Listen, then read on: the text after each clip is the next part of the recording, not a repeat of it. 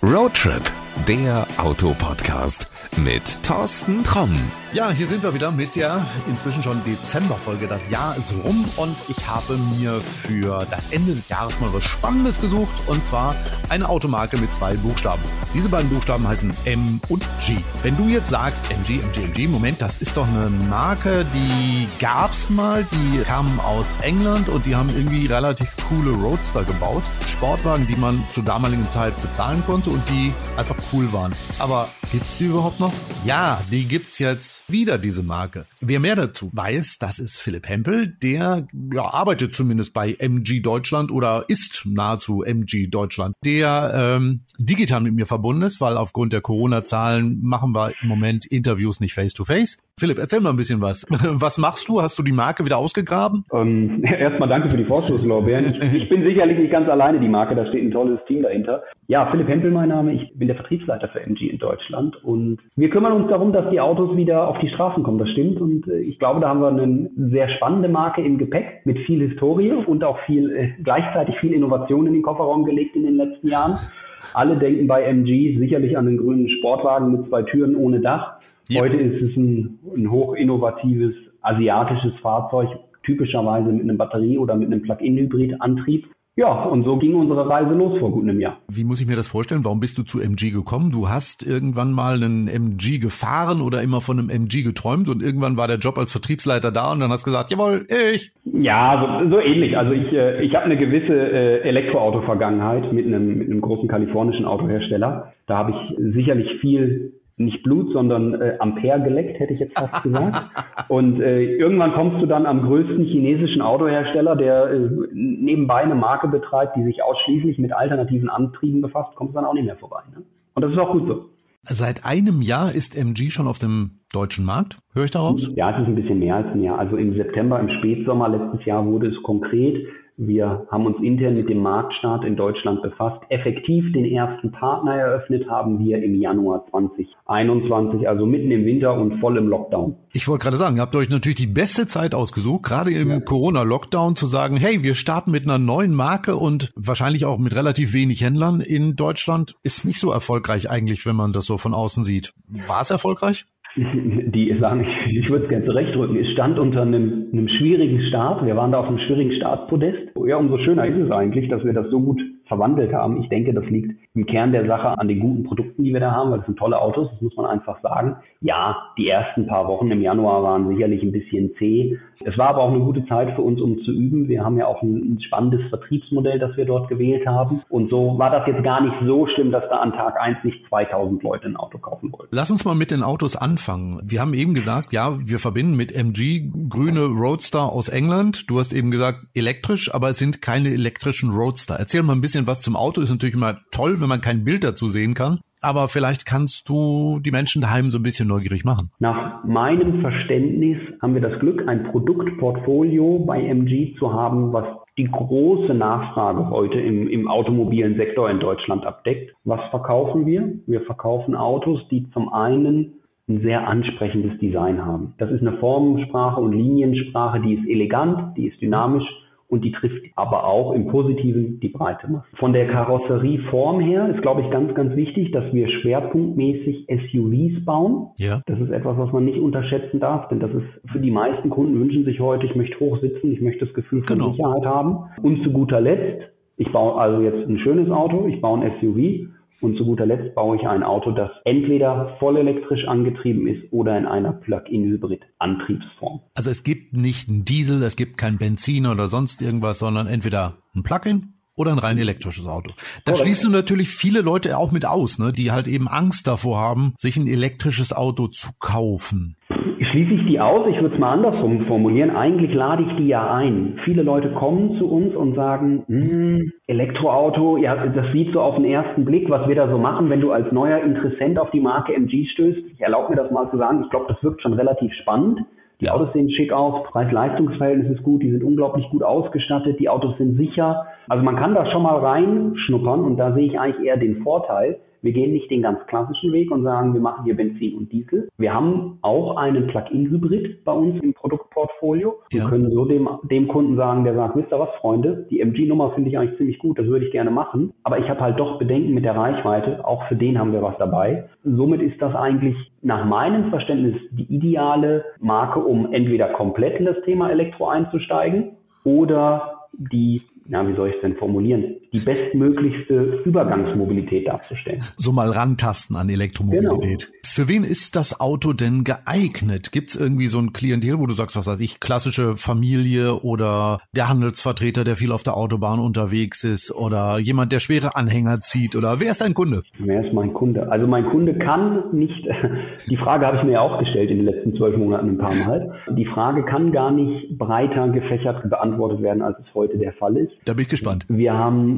also wirklich vom Handelsvertreter, der hohe Laufleistungen im Jahr fährt, also da sind auch Leute dabei, die fahren 35.000 Kilometer plus voll elektrisch, hm? über den lokalen Handwerksbetrieb, der das Auto zu Fahrten zum Ausliefern von kleinsten Bauteilen nimmt, bis hin zum, ich sage immer ganz liebevollen, lokalen Einkaufswagen. Wir haben eigentlich jeden Nutzungsfall dabei. Man könnte so ein Auto auch vor dem Kindergarten sehen, mit dem Mutti dann das Kind abliefert. Wenn wir jetzt in Klischee sprechen wollen, ja.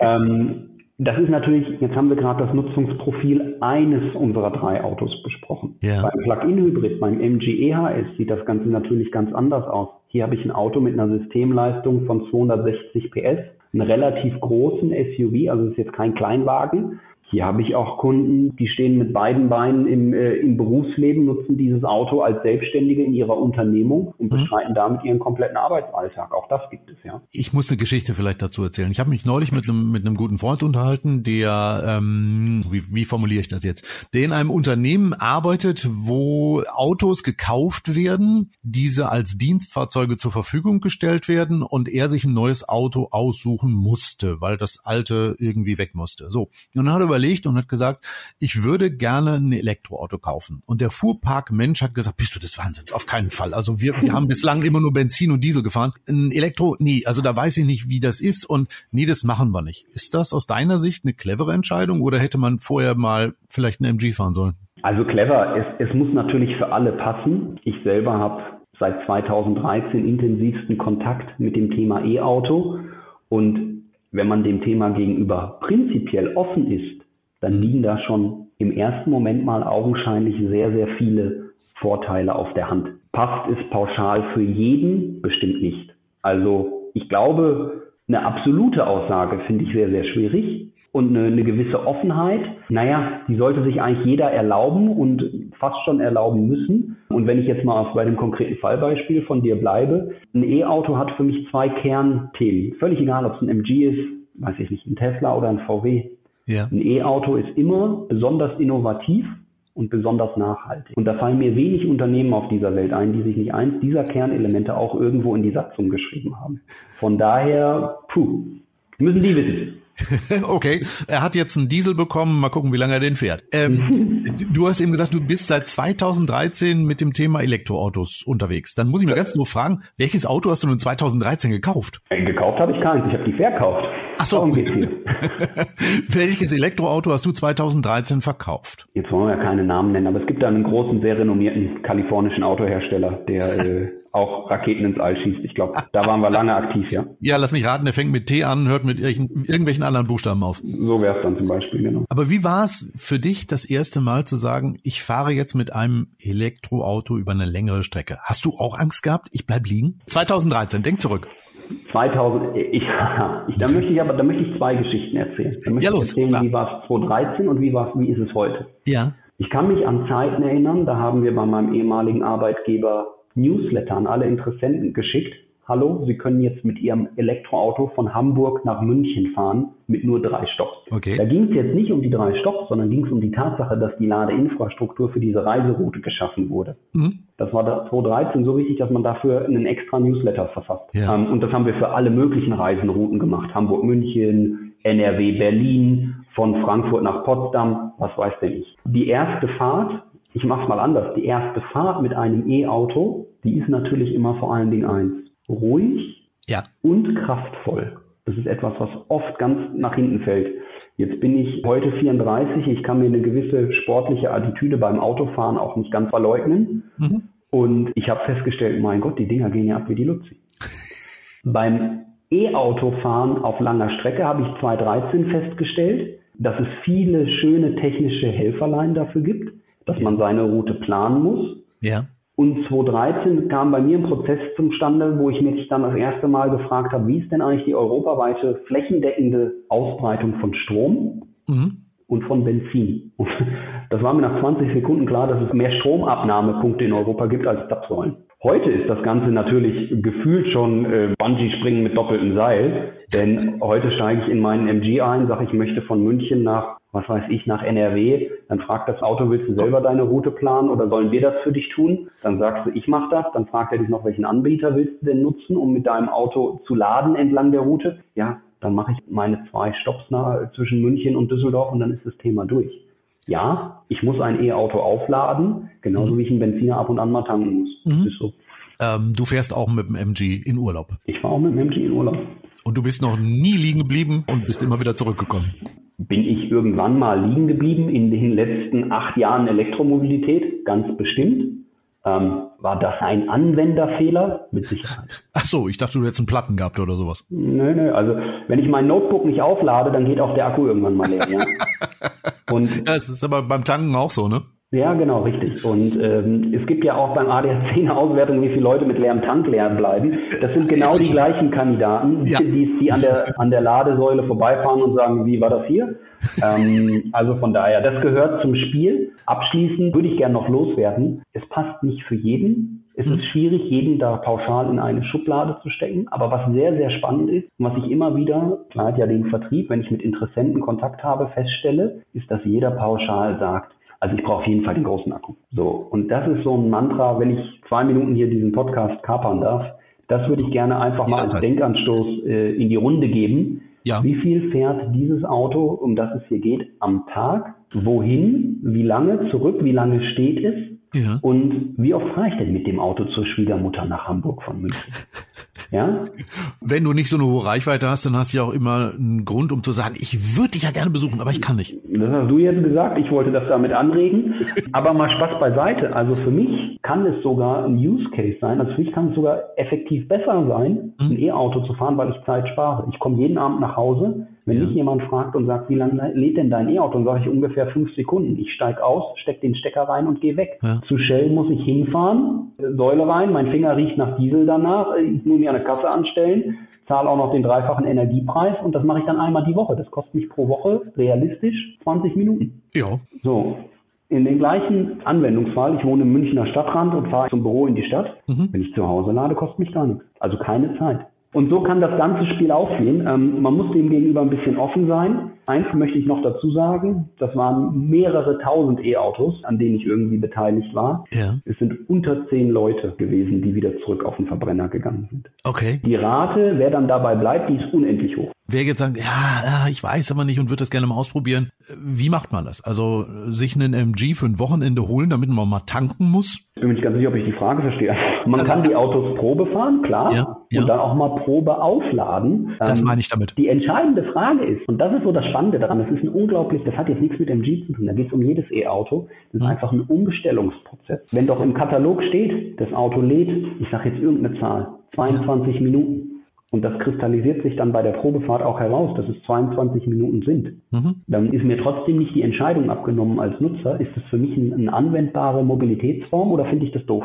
Die Frage muss ich mir, die kann ich mir während der Probefahrt beantworten, davor oder danach, aber die Zahl bleibt immer die gleiche. Ich glaube, es ist sinnvoll, wirklich den Skeptikern auch zu sagen, fahr so ein Ding mal ein paar Tage, meinetwegen auch über ein Wochenende und lad auch mal. Ich glaube, die haben auch viel Angst vor diesem, dieses Laden dauert ja ewig. Nein, tut's nicht. Und genau das ist der Effekt. Also bei jedem, mit dem ich Kontakt hatte, der sich für Elektroautos interessiert hat, nochmal völlig egal welche Marke. Und wir sind die einzelnen Themen mal durchgegangen. Man nimmt sich mal 20 Minuten, um das mal kurz auch zu verstehen. Stichwort, ja. wie ist die Anwendung des Autos? Was passiert damit? Ja. Und dann kann man ja relativ schnell die drei Standardszenarien, in denen aufgeladen wird, zusammen mal besprechen. Und die meisten, die sich diese Zeit vorab genommen haben und das dann auch verstanden haben, in welcher Häufigkeit tritt was eigentlich bei mir auf, mhm und die dann den Praxistest mal das Wochenende gemacht haben, die haben dann sich auch für ein E-Auto entschieden. Dann ist es durch, ne? Also wenn du genau verstehst, okay, ich fahre nur einmal im halben Jahr zur Schwiegermutter nach Hamburg von München, das wird nicht auf die Strecke, das wird drei oder vier Ladestopps sein, jetzt je nach Automodell und so weiter. Das ist dann so, ja. Ja, ich könnte jetzt auch noch anführen,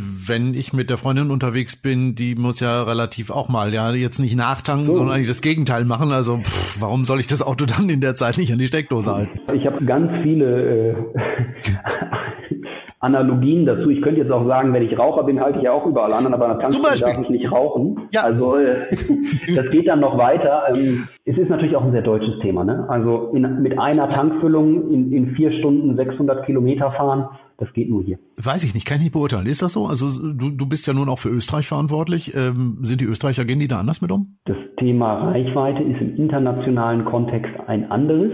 Ich glaube schon, dass man sagen kann, dass wir Deutschen gerne auf der Autobahn auch mal schnell fahren. Ob das dann effektiv stattfindet, ist eine ganz andere Frage. Was ich spannend finde, ist, wir sind natürlich auch in einem gewissen Mobilitätswandel. Also vor zehn Jahren hättest du mit einer vollelektrischen Marke in Deutschland sicherlich gewisse Anlaufschwierigkeiten gehabt. Das ja. haben wir auch beim einen oder anderen gesehen. Mhm. Heute ist es etwas, wo wir sagen können, schauen wir uns einfach nur die Zulassungsstatistiken an. Die Antriebsart, die am meisten wächst ja. in den Zulassungsstatistiken mit Abstand, ist das vollelektrische Auto. Am ja. zweitstärksten wächst der Plug-in-Hybrid. Plug also die Nachfrage bei den Autofahrerinnen und Autofahrern, die ist definitiv da. Völlig egal, wo die jetzt herkommt und wie die geschürt wurde. Fakt ist, das ist das, was die Leute wollen. Und wenn ich mir ganz neutral formuliert, wir haben ja auch ein Vertriebsnetzwerk aufgebaut. Wir arbeiten mit Autohäusern in ganz Deutschland zusammen. Wir haben ja. über 100 Partner mittlerweile. Es war jetzt nicht so, dass uns da systematisch die Tür zugeschlagen wurde, als wir gesagt haben, ja, wir machen nur alternative Antriebe, also voll elektrisch oder Plug-in-Hybrid. Da hat jetzt keiner gesagt, oh, das ist genau das, worauf ich nicht gewartet habe, sondern da sind wir eher offene Türen eingelaufen. Von daher ich glaube, das ist ein ganz guter Ansatz. Du hast mir eigentlich die, die Brücke schon geschlagen. Ich wollte mal darüber hinaus. Äh, wo finde ich jetzt zum Beispiel hier in Detmold im Moment noch kein MG-Händler. Du hast gesagt, über 100 sind da, stelle ich jetzt fest, nicht in jeder Stadt in Deutschland finde ich an. Jetzt kommen natürlich wieder meine Geografiekenntnisse in Konflikt mit Detmold. ähm, also, wir haben 100 Partner, die für uns Autos verkaufen. Ja. Das ist jetzt für den Kunden gar nicht so im ersten Moment gar nicht direkt erlebbar. Wir verkaufen die Autos nicht in einem klassischen Händler-Vertriebsszenario, so wie ich das bei den etablierten Marken kenne. Ich komme da hin und mein Vertragspartner ist das Autohaus, mhm. sondern wir verkaufen in einem Agenturvertriebsszenario. Das heißt, das Autohaus sieht genauso aus wie ein normales Autohaus, riecht ja. und schmeckt auch so.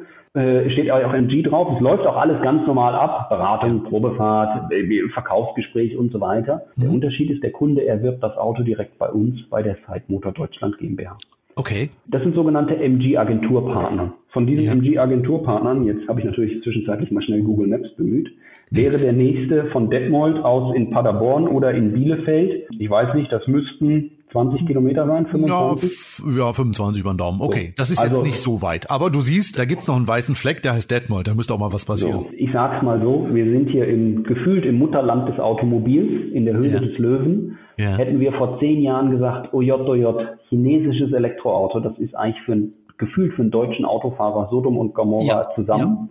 Ja. Ähm, heute dürfen wir uns sehr glücklich schätzen, mit 100 renommierten großen Autohandelspartnern zusammenzuarbeiten. Das in einer ja, Geschwindigkeit von elf Monaten. Wir haben da den richtigen Ton erwischt. Also ich glaube, es gab damals in Deutschland auch nicht, als es die alte MG-Marke, die britische noch gab, 100 äh, Partner in Deutschland.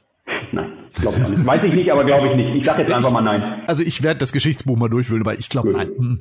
Aber das heißt, wenn ich jetzt in ein MG Autohaus gehe, das ist für mich genauso wie, als wenn ich, keine Ahnung, ich sage das böse Wort jetzt, als wenn ich einen Tesla kaufe. Also da steht ein Auto, was ich mir angucken kann, da kann ich mich reinsetzen und ich kann auch mal für eine Probefahrt entweder einmal um Block fahren oder das Ding für ein Wochenende mal mitnehmen und, und mal in Ruhe ausprobieren, wie ich das sonst auch kenne. Ich würde jetzt gerne keinen Tesla als Beispiel nehmen. Nehmen wir einen, einen Renault, einen Opel, einen BMW, ja. Okay. Genau so. Also man findet Händler wahrscheinlich ganz einfach über eure Webseite. Ich packe die nachher mal in die Shownotes rein. Da findet man auch mehr Infos über die Autos, die es im Moment zu kaufen gibt. Und man findet, und das finde ich besonders spannend, ein Hinweis auf ein Auto, was demnächst zu uns kommt. Und das wird, wenn es denn bald kommt, der erste Elektrokombi in Deutschland sein. Das ist korrekt.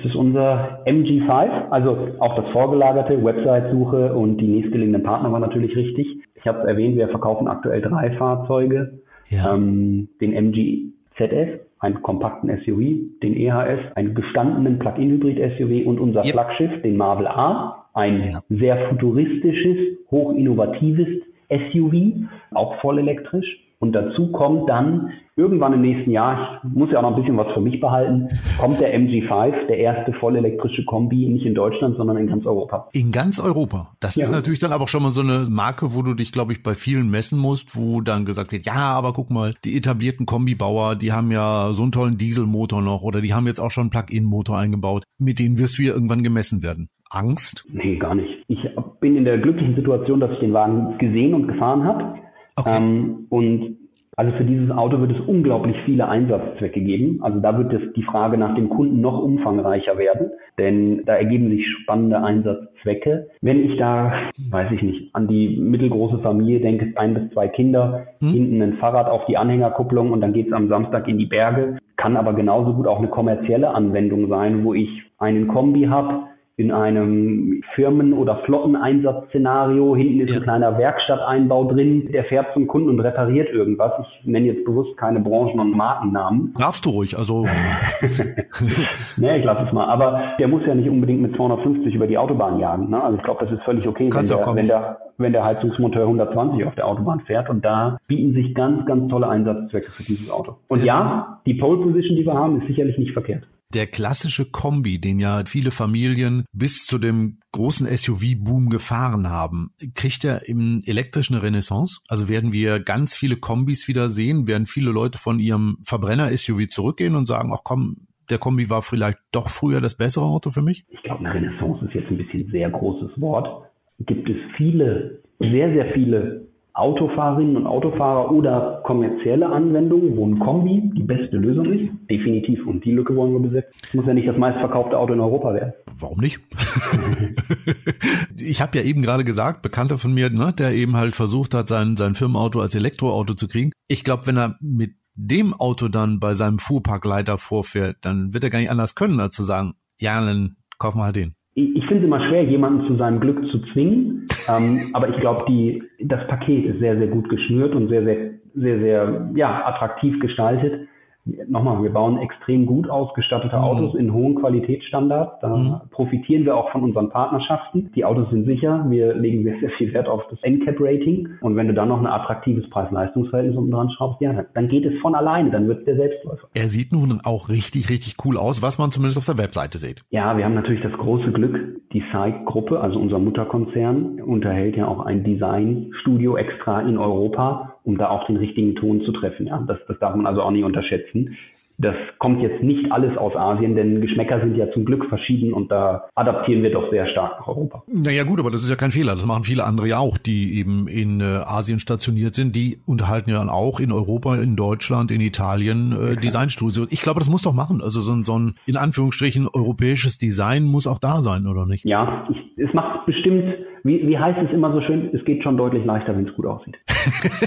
ja, klar. Ich glaube wirklich, wenn du ein Auto siehst, was auf den ersten Blick wirklich cool aussieht, dann gehst du erstmal hin und befasst dich damit, im wahrsten Sinne des Wortes. Also du grabbelst das Ding an. Und wenn du dann irgendwie auch so diesen Eindruck hast, wow, das ist ein hochwertiges Auto oder das, das fühlt sich nicht nur gut an, sondern wenn ich drinnen sitze, fühle ich mich auch wohl. Ja, warum soll ich dann nicht auch mal mich um einen alternativen Antrieb kümmern? Ich hätte jetzt nicht viel besser die ersten 20 Sekunden in einem MG beschreiben können, ja. So in etwa läuft.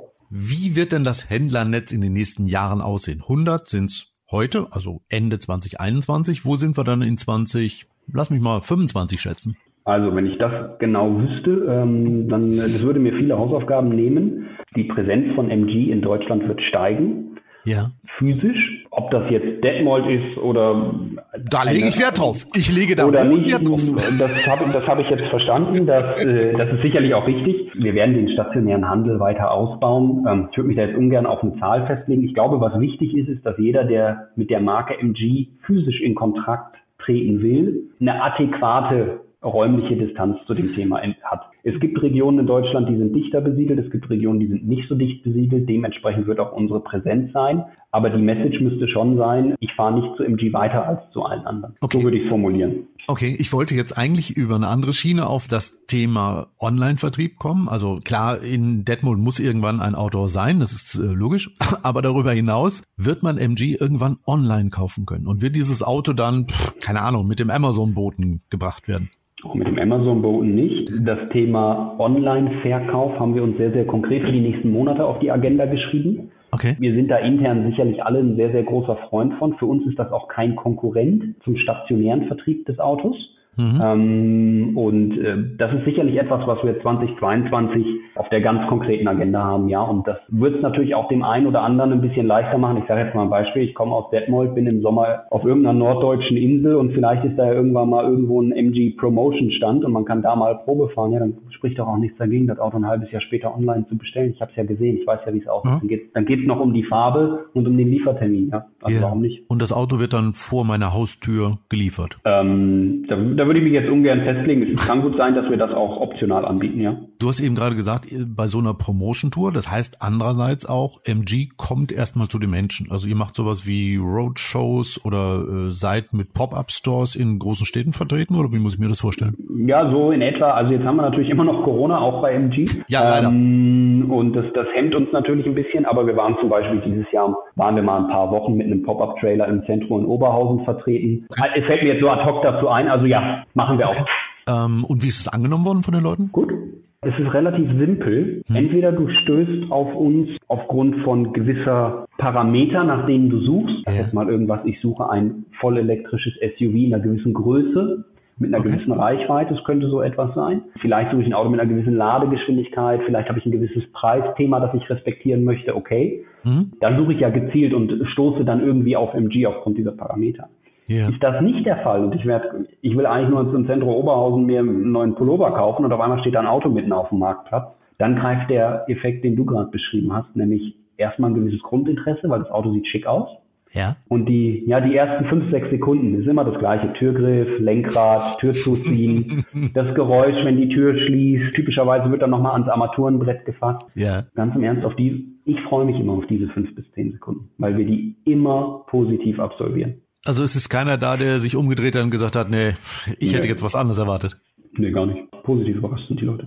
Wir haben großes Glück, dass wir so gute Autos haben. Ich kann es nicht anders formulieren. Das macht das Ganze deutlich leichter eine halbe Stunde haben wir jetzt über MG geredet, über Elektroautos, über einfach mal mutig sein und vielleicht mal mit so einem Elektroauto fahren, eine Probefahrt machen, wo man äh, mehr Infos über MG kriegt. Also Fragen habe ich nicht mehr, ich habe nichts mehr hinzuzufügen. Die letzten Worte gehören dir. Hast du noch irgendwas zu sagen? Die letzten Worte gehören mir. Ähm, also ich kann alle Zuhörer nur ganz herzlich einladen, mgmotor.de registrieren für eine Probefahrt, schauen sich das Ganze mal an. Und es ist eine ganz, ganz tolle Sache. Wir haben da schon die ein oder andere Seele emotional eingefangen. Also gut aufpassen. Es könnte sein, dass dann ein neues Auto vor der Tür steht danach. Ja, coole Idee. Also wenn du jetzt sagst, ah, ich habe das nicht mitgekriegt, ich pack dir den Link zur Webseite in die Shownotes rein, dann kannst du da einfach draufklicken und dann dich fesseln lassen. In diesem Sinne, Philipp, erstmal vielen, vielen Dank für deine Zeit. Vielen, vielen Dank fürs Neugierig machen. Und wenn Corona vorbei ist, dann äh, treffen wir uns mal für eine nächste Folge Face to Face. So machen wir Herzlichen Dank, dass ich da sein. Super. Alles Gute. Dankeschön. Tschüss.